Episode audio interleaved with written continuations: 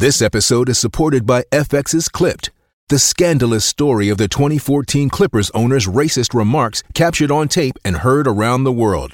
The series charts the tape's impact on a dysfunctional basketball organization striving to win against their reputation as the most cursed team in the league. Starring Lawrence Fishburne, Jackie Weaver, Cleopatra Coleman, and Ed O'Neill. FX's Clipped, streaming June 4th, only on Hulu. ¿Cómo está tu corazón el día de hoy? Bienvenido al episodio 303 de Cosas Comunes. Y antes de comenzar con el episodio como tal, quiero darte las gracias por tu tiempo, como siempre. Es un honor poder llegar a, tus oídos o a tus ojos, donde sea que estés viendo esto, ¿no? Pero también quiero hablarte rápidamente acerca de la comunidad de Patreon. Quiero invitarte a, a checar eso, patreon.com, diagonal, cosas comunes. Uh, es una pequeña comunidad donde semana a semana compartimos algún tipo de devocional donde cada mes hay, hay un contenido nuevo exclusivo para ti y una vez al mes procuramos hacer un Zoom para poder juntarnos, platicar un poquito, ver cómo, cómo están nuestras vidas, orar juntos unos por los otros y, y crecer en nuestra relación con, con Dios y con uno con el otro. Entonces, si te interesa esto, te animo a que lo cheques a patreon.com, diagonal cosas comunes. Puedes apoyar desde un dólar al mes. Con eso dicho, quiero hablar el día de hoy y, y vamos a, a, meditar en lo que dice Salmos 23.1. Pero antes de esto, quiero, quiero llevarte a lo que me llevó ahí. Porque en las últimas semanas han pasado algunas cosas que, que me emocionan uh, bastante parte de lo que yo hago en mi iglesia es trabajar con, con jóvenes y una de mis encomiendas era también desarrollar algo para jóvenes adultos. Y se logró, ya llegamos a esa parte. El primer año fue dedicado prácticamente eh, en desarrollar jóvenes como tal, pero, pero ya dimos este brinquito a jóvenes adultos y, y, y cómo sucedió, amén, es Dios. Dios haciendo lo que solo Dios puede hacer, ¿no? Pero, pero quiero otra vez darte un poquito de contexto para, para que entiendas mi emoción y creo que hay cosas que podemos aprender por aquí, ¿no? Pero bueno, estamos como iglesia en una etapa muy padre eh, donde estamos vendiendo nuestro edificio para construir uno nuevo, para adecuarlo a las necesidades de ahora y del futuro para nuestra iglesia. Esta iglesia a la que yo pertenezco es una iglesia que tiene más de 100 años.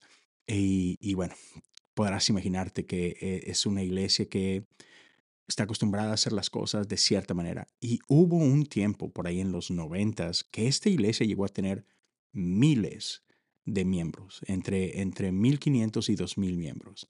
Pero después, en los siguientes o en los últimos 15, 20 años, uh, esta iglesia pasó por, por muchos cambios, cosas que fracturaron muchas cosas y diferentes situaciones que llevaron a gente irse o morir o lo que sea. La cosa es que ahorita somos alrededor de 250, 300 miembros. Como puedes imaginarte, es una gran diferencia de más de mil a 300. Um, y hay una realidad en los Estados Unidos y quizás aplique para Latinoamérica también, pero acá es muy común ver dos tipos de iglesias. Iglesias que están explotando, que están creciendo, que están impactando, y otro tipo de iglesias que están muriendo, decayendo, cerrando sus puertas. De hecho, semana a semana, cientos de iglesias cierran sus puertas. Y en, en términos de organizaciones hay algo conocido como o morimos lentamente o cambiamos profundamente. Y la mayoría de las iglesias acá mueren lentamente. Y estamos hablando de iglesias que están llenos de ancianos, y hablo de ancianos en cuestión de edad, y terminan cerrando sus puertas porque nunca llegó nadie nuevo a estas iglesias y todo el mundo simplemente empezó a morir hasta que literalmente todos se murieron y no quedó más remedio que cerrar las puertas y vender las propiedades y demás. Y es, es una realidad muy triste y muy fuerte aquí en los Estados Unidos. Y algo que amo de mi iglesia es que ciertamente tenemos una gran cantidad de ancianos. Acá de hecho son quizás, no, miento. En este punto ya no son mayoría porque nuestros servicios contemporáneos y en español han estado creciendo bastante. Pero un tiempo que eran la gran mayoría. Y el día de hoy tenemos una gran comunidad tradicional y, y cerca de 70, 80 ancianos que adoran aquí semana a semana. Pero algo que amo de ellos es que son gente que sigue apasionada por lo que Dios está haciendo aquí. Son gente que siguen apasionadas por ver lo que Dios va a hacer hacia adelante. Y son gente que no tienen miedo de sacrificarlo todo sus tradiciones, ah, ¿sabes? Esas, esas, vacas sagradas que tenían es, ay, es que siempre hemos hecho esto, pero pero si tenemos que cambiarlo para que nueva gente conozca a Dios, no me importa perder esto que tanto amo. Y eso es raro, eso no es normal. Y en serio que amo el corazón de mi congregación en ese sentido, porque es gente que de verdad están dispuestos a ver esto crecer. Y hemos visto a Dios hacer cosas increíbles. Esta iglesia debió haber cerrado hace muchísimo tiempo. Sin embargo, aquí estamos y hemos visto milagro tras milagro tras milagro de parte de Dios. Y hace unas semanas estábamos teniendo una reunión entre semana donde estamos simplemente informándole a la congregación cómo vamos con este proceso de la venta y de la compra del nuevo lugar, etcétera, ¿no? Y fue una muy buena reunión, pero en un momento, ya hacia el final, una, una señora, una viejita, de pronto voltea alrededor del cuarto y nos dice a mi pastor y a mí, ¿cómo le vamos a hacer? Dice, veo nuestra realidad, miro en este cuarto y somos puras cabecitas blancas, dice. Queremos ver gente joven. ¿Cómo vamos a lograrlo, no? Y, y, yo sentí un poquito como que esta desesperanza en ella, es como que, oh, man, no podemos hacer nada. Y no pude evitar más que compartir esto con ella y espero que esto que estoy por decirte, esto es lo que yo le dije a ella, espero que resuene también con tu corazón. Y mis palabras fueron estas. Hey, si estamos aquí es porque Dios no ha terminado con nosotros. Si tú estás aquí es porque Dios no ha terminado contigo. Dios sigue teniendo un propósito para ti.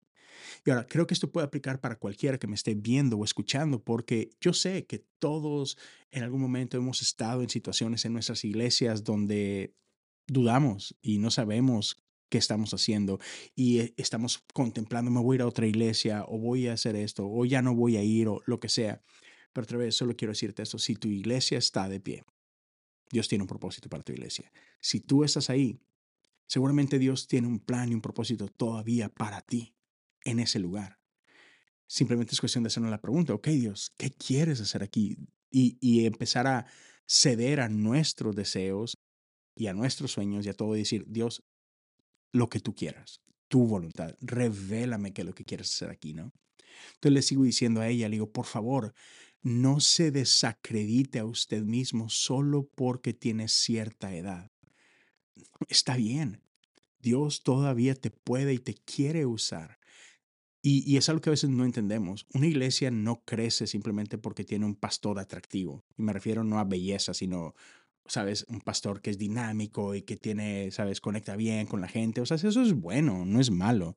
Pero eso no es lo que hace crecer o sostenerse una iglesia. Está esta realidad de que tú, tú tienes acceso a gente que yo no tengo acceso. Y eso aplica para todos. Y le decía yo a esta mujer, solo invita a gente. Invita gente, no importa si en tu círculo solamente hay más ancianos, porque ¿qué crees? Esos ancianos tienen hijos y tienen nietos y, ¿sabes? Tienen más gente alrededor de ellos. Entonces, tú no sabes cómo puede impactar una invitación a esa persona. Esa persona que tú pensabas de que no, ¿para qué le invito? No, invita, invita a quien quieras y hice esta invitación a, a, la gente que estaba ahí. Por favor, inviten gente. Otra vez, ustedes tienen acceso a gente que yo no tengo acceso porque es parte de tu círculo y yo no estoy en ese círculo fuera de esta iglesia, ¿sabes? Y entonces yo les hablé de simplemente esto. Hey, anímense a hablar. Y después compartí con ellos algo que me acababa de pasar un par de días antes. Y es esto. Y otra vez, espero que también te anime a ti porque hablamos mucho de evangelismo y hablamos mucho de invitar a gente y hablamos mucho de eso, pero ¿cuánto, cuánto lo hacemos? O a veces esperamos que nuestra iglesia haga una campaña de evangelismo y ahí vamos todos, pero esa no es la única manera.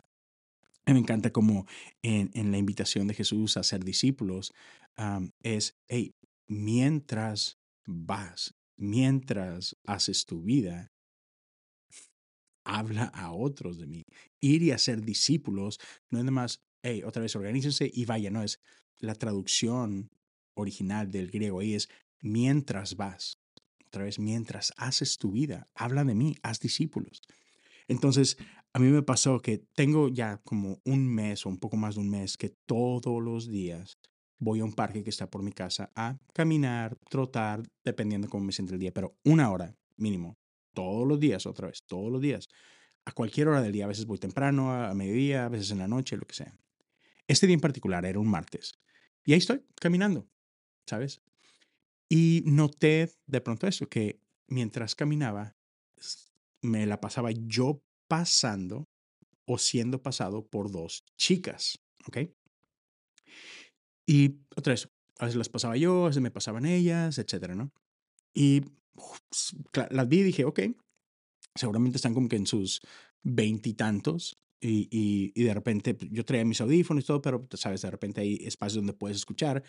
Y se, por cómo estaban hablando, dije, oh, estas chicas son hispanas. O sea, estaban hablando inglés, pero de repente un poquito español y todo. Y que, ok. Y total, llevamos ya como 40 minutos caminando. Y de pronto en una de esas las veo, se estaban tomando una selfie, ¿no? Y no sé si lo sepas, pero aparte de pastorear, pues soy fotógrafo, tomo fotografía. Entonces no lo puedo evitar. Siempre que veo a alguien tomándose una foto en un parque o así, siempre me ofrezco a tomar una foto. Y entonces volteo con las chicas, le digo, hey, ¿quieren que les tome una foto? Y muy amables ellas me dicen, no, no, no, gracias, todo bien. Y estaba a punto de, ok, seguir caminando, irme, pero, ah, no sé, algo, algo en mí me dijo, ah, no, van a pensar que eres un, you know, a creep. Uh, ¿Qué quiere este vato ofreciéndose, no? Uh, entonces me volteo otra vez con ellas y les digo, discúlpenme, no, no, no era mi intención molestarlas. Lo que pasa es que soy fotógrafo también. Y es, sabes, se me sale preguntar siempre. Y en eso, una de ellas, toda emocionada, me dice, oh, ¿en serio? Yo también. ¿qué tipo de fotografía haces? Y empezamos a platicar. Y entonces ahí se abre la conversación. Le digo, bueno, es que soy pastor, pero también tomo fotografía. Entonces hago mucha fotografía dentro de mi iglesia o para familias de mi iglesia. Y bueno, me encanta hacer fotografía familiar, etc. Y empezamos a platicar. Ella es fotógrafa, videógrafa. La otra chica es la la directora del departamento de marketing de su empresa, las dos trabajan para un banco en particular y total, después caminamos como 40 minutos más en el parque hablando de nuestra fe. Resulta que ambas chicas son cristianas, y, pero van a iglesias muy pequeñitas. Una de ellas, o sea, van a diferentes iglesias. Una de ellas, eh, sus abuelitos son los pastores y la otra chica es pues, una iglesia que se topó por ahí. Y la cosa es que son iglesias pequeñas que no tienen nada para jóvenes adultos. Y entonces en un punto otra vez estuvimos compartiendo nuestros testimonios y esto y aquello. Y me preguntan, hoy en tu iglesia no tienen algo para jóvenes adultos? Y les dije, justo estoy trabajando en eso. Aparte de mis roles, he estado desarrollando cosas para jóvenes y ahora estoy enfocándome en jóvenes adultos. Y les pregunté así, tal cual, por más raro que se escuchara o incómodo o lo que sea, pero fue, ¿les gustaría ser parte de un estudio bíblico para jóvenes adultos? Y ella súper emocionada, sí, no manches, tenemos un montón de tiempo queriendo algo así, pero no se había podido. Y dije, si ustedes quieren, sin ningún problema. Nos podemos ver en un café por acá. Díganme qué día funciona para ustedes y le damos. Yo invito a los jóvenes adultos de mi iglesia y, hacemos algo. Sí, genial, intercambiamos números y todo. Y total, ya tuvimos nuestra primer reunión en un café, en un Starbucks, aquí cerca de mi iglesia. Y déjame decirte, estuvo increíble. Fue Ah, fue tan bueno para el corazón poder pasar ese tiempo, invertir en ellos. Y yo ya tenía seis jóvenes adultos de mi iglesia que querían ser parte de esto, que en algún momento lo habíamos intentado y demás, pero después con todo esto fue like, hubo una nueva emoción, hubo un nuevo fuego por ahí. Pero entonces les estoy platicando todo esto que te acabo de platicar, se los platiqué a estos viejitos ese día. Y les digo, eso jamás hubiera sucedido si yo no me atrevo a hablar con un extraño.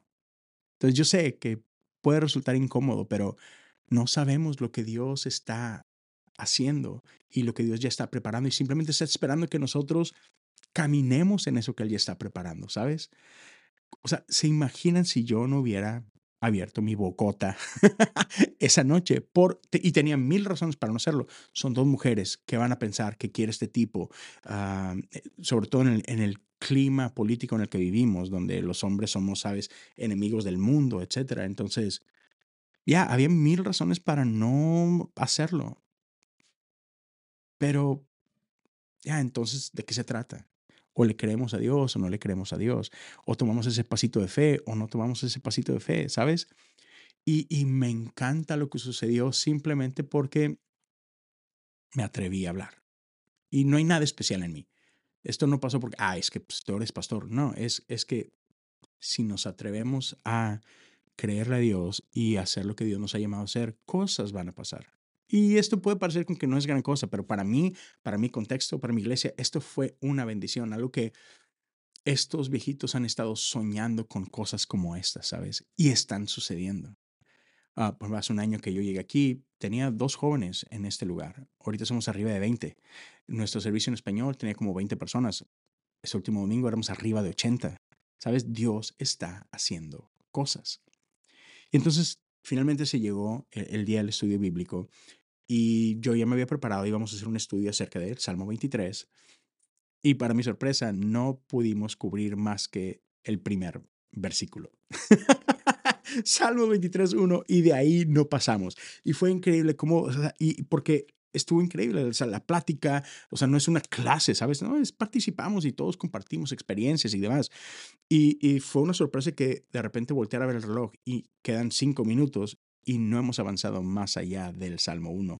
Y todos estaban de que súper emocionados, con ganas de más, oh, no puedo esperar a la siguiente reunión, esto estuvo buenísimo, etcétera, ¿no?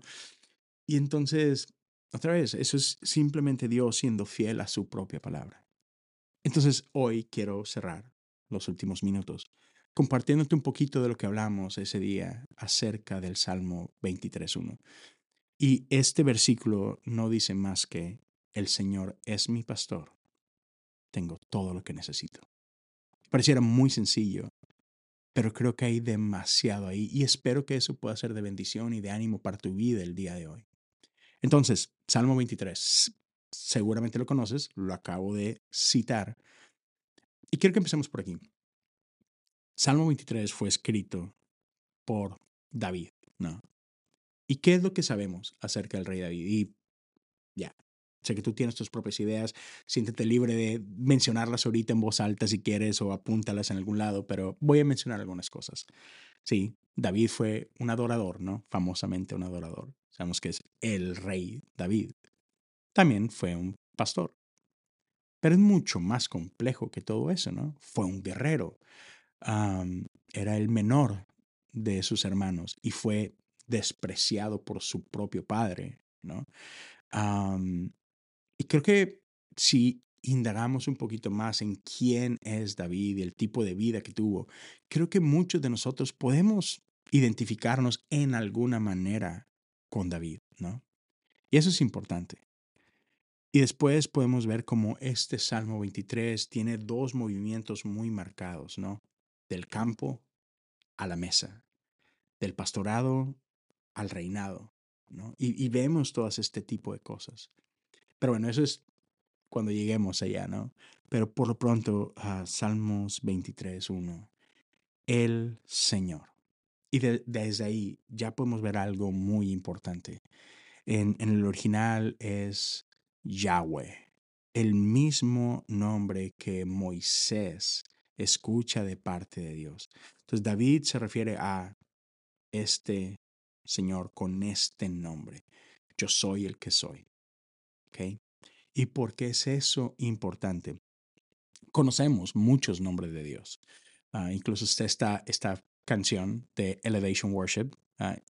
Y en esta canción de Elevation escuchamos varios nombres. Uh, y sabes varios, ¿no? Rafa, Elohim, Shaddai. Y sabes, cada uno de estos nombres nos dan una descripción de quién es Dios, ¿no? Son ciertas cualidades de Dios. Y sí, Dios es eso. Pero lo que me encanta de este nombre, yo soy el que soy, es que es, yo soy eso y mucho más. Yo soy el que soy. En otras palabras, no me puedes encerrar en tus conceptos. Soy mucho más grande de lo que tú crees que soy. No me puedes meter en una cajita y decir, esto es Dios, porque si somos honestos con nosotros mismos, es algo que hacemos todo el tiempo. Queremos que Dios ah, se mueva bajo mi descripción de Dios. incluso nos peleamos con otras iglesias y otras denominaciones porque tenemos una idea diferente de quién es este Dios. Y pensamos que nuestra idea de Dios es la correcta y es la única. Y Dios nos deja claro, no puedes encerrarme en ninguna caja. Yo soy el que soy. Yo soy quien yo quiero ser. Y de otra forma es, yo soy todo lo que tú necesitas que yo sea y más. Y eso es lo que me encanta de este nombre de Dios. Yo soy el que soy. Entonces piensa en eso un momento. Ese es nuestro Dios, un Dios increíble, un Dios que es más grande que todo lo que podemos pensar e imaginar. Y eso tiene implicaciones grandes para nuestra vida, para cómo pensamos en Dios. Pero después, dice, el Señor es mi pastor. Y antes de llegar a la parte del pastor, quiero enfocarme en este es. David no declara, el Señor fue mi pastor o el Señor será mi pastor. No, el Señor es mi pastor. Es un presente constante. Es cuando, ahorita, y en 10 minutos vas, es, es mi pastor en este momento. ¿Sabes?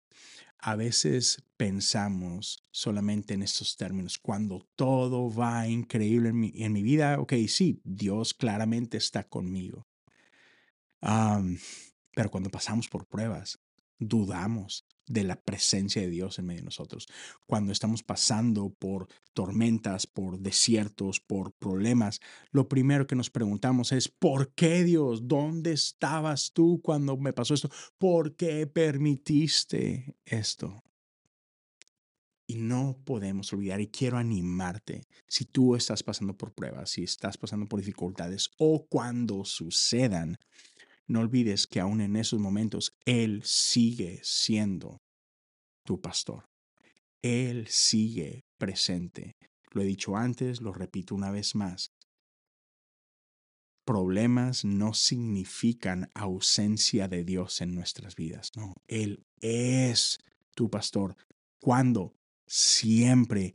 Él es tu pastor. En las buenas y en las malas. Él es tu pastor. Grábate eso, por favor. Es, es, es tu pastor. Y, después llegamos a, esa parte, al, al pastor. Y me encanta que Juan 10 nos dice de la boca de Jesús mismo que no solamente es pastor, no. Dice, yo soy el buen pastor, quien da su vida por sus ovejas. Ese es nuestro Dios. Él es nuestro buen pastor. Y Jesús hace una diferencia grande entre pastores asalariados que están ahí por unos pesos, pero que, hey, en el momento que la cosa se ponga difícil, ellos corren por sus vidas y las ovejas, pues que Dios las cuide porque yo no. pero hay una gran diferencia cuando algo es tuyo. Ya, tú no tratas de la misma forma cuando alguien te presta algo que cuando algo es tuyo, ¿no? Eh, en este caso, ¿cuáles son las implicaciones de que Dios es nuestro pastor? Es que quiere decir que en algún momento fuimos comprados por Él o crecimos, nacimos en su rebaño. Y sabemos que hay, así es la vida del creyente, ¿no? Hay quienes son nuevos creyentes que de alguna u otra forma llegaron a la iglesia, pero hay quienes literal nacieron en la iglesia. Son, son familias de segunda, tercera, cuarta generación de creyentes y ellos ya nacieron en el redil. Pero de una u otra forma, somos suyos. Hay una propiedad ahí. Y entonces eso nos habla mucho del tipo de pastor que es. Somos suyos y por lo tanto, y, más adelante el Salmo lo describe, Él nos cuida, nos protege, nos, nos provee y muchas otras cosas, ¿no? Entonces, Él es nuestro buen pastor, así como pensamos en Él como un buen padre. él es un buen pastor quien da su vida por nosotros. Termino con esta parte. Tengo todo lo que necesito. Hay tanto en esta pequeña declaración. Tengo todo lo que necesito. Y sabes, ¿cuántas veces no vivimos obsesionado con lo que no tenemos? Y por ello, no valoramos todo lo que sí tenemos. Es, no sé si te ha pasado, ¿no? Si, si pasas algún tiempo en redes sociales uh, o te pasa en la vida, ¿no? Podrás tener mil amigos y todo el mundo te quiere mucho y te dice cosas súper bonitas, pero que no llegue esa persona que te dijo una cosa negativa, ¡boom! Se acabó. Se, nos desgració el día, ¿no? Un comentario negativo, una crítica, una mala palabra, bah, nos afecta demasiado. ¿Por qué? Porque tenemos que hacer eso. No sé, no, sé cómo funciona en nuestra cabecita, en nuestro corazón, pero tendemos a enfocarnos en lo que no tenemos más que en lo que sí tenemos. Nos tendemos a enfocar más en lo negativo que en lo positivo. Y, y es importante ser intencionales y por eso es tan importante cultivar un espíritu de gratitud. Tenemos que ser muy intencionales porque no pasa de forma natural. Entonces quiero invitarte que esta semana te tomes el tiempo, día y noche, de dar gracias a Dios por lo que tienes, mucho o poco, pero seamos agradecidos. Y ese corazón de gratitud nos va a permitir no obsesionarnos con eso que no tenemos, que a veces nos quita el sueño, que a veces nos amarga, que a veces nos enoja, porque, porque queremos ese algo y sentimos que lo merecemos y, y yo he estado ahí. Ese sentimiento de injusticia o, ah, sabes, celos o lo que sea. Pero no, es decirnos a nosotros mismos, tengo, realmente tengo todo lo que necesito. ¿Y qué pasa si llegamos a ese punto donde decimos y declaramos esto? Y llegamos a entender de que, ok, hay una diferencia entre lo que necesito y lo que quiero. Muchas veces cosas que quiero realmente no las necesito, pero las quiero. Pero entonces, ¿qué pasa cuando empezamos a separar estas cosas? Esto es lo que necesito, esto es lo que quiero. Y si hoy no lo tengo, creo que podemos confiar en esta bondad de este buen pastor y decir, ok, si no lo tengo ahorita es porque realmente no lo necesito. Y eso también cultiva un corazón de dependencia en Dios, de seguridad en Dios, de soberanía de Dios, de, ok Dios, yo voy a confiar en ti. Si por alguna razón no lo tengo, voy a creer que hay una razón detrás de ello. Y tú tienes sus tiempos y tus tiempos son perfectos. Y otra vez, no es que esté mal querer, o sea, tampoco satanicemos el querer. Es bueno querer, es bueno soñar, es bueno tener cierta ambición, pero que no nos quite el sueño. Y, y, es bonito vivir en esta tensión entre gratitud y voy a perseguir sueños que creo que Dios ha puesto ahí, ¿no? Pero otra vez, sin que afecte nuestra gratitud, sin que, sin, sin que traiga amargura a nuestro corazón o resentimiento ni nada. Y decir, ya, Dios, tú eres un buen padre. Lo que necesito lo tengo porque tú lo declaras, porque tú lo dices. Tú me das el pan de cada día.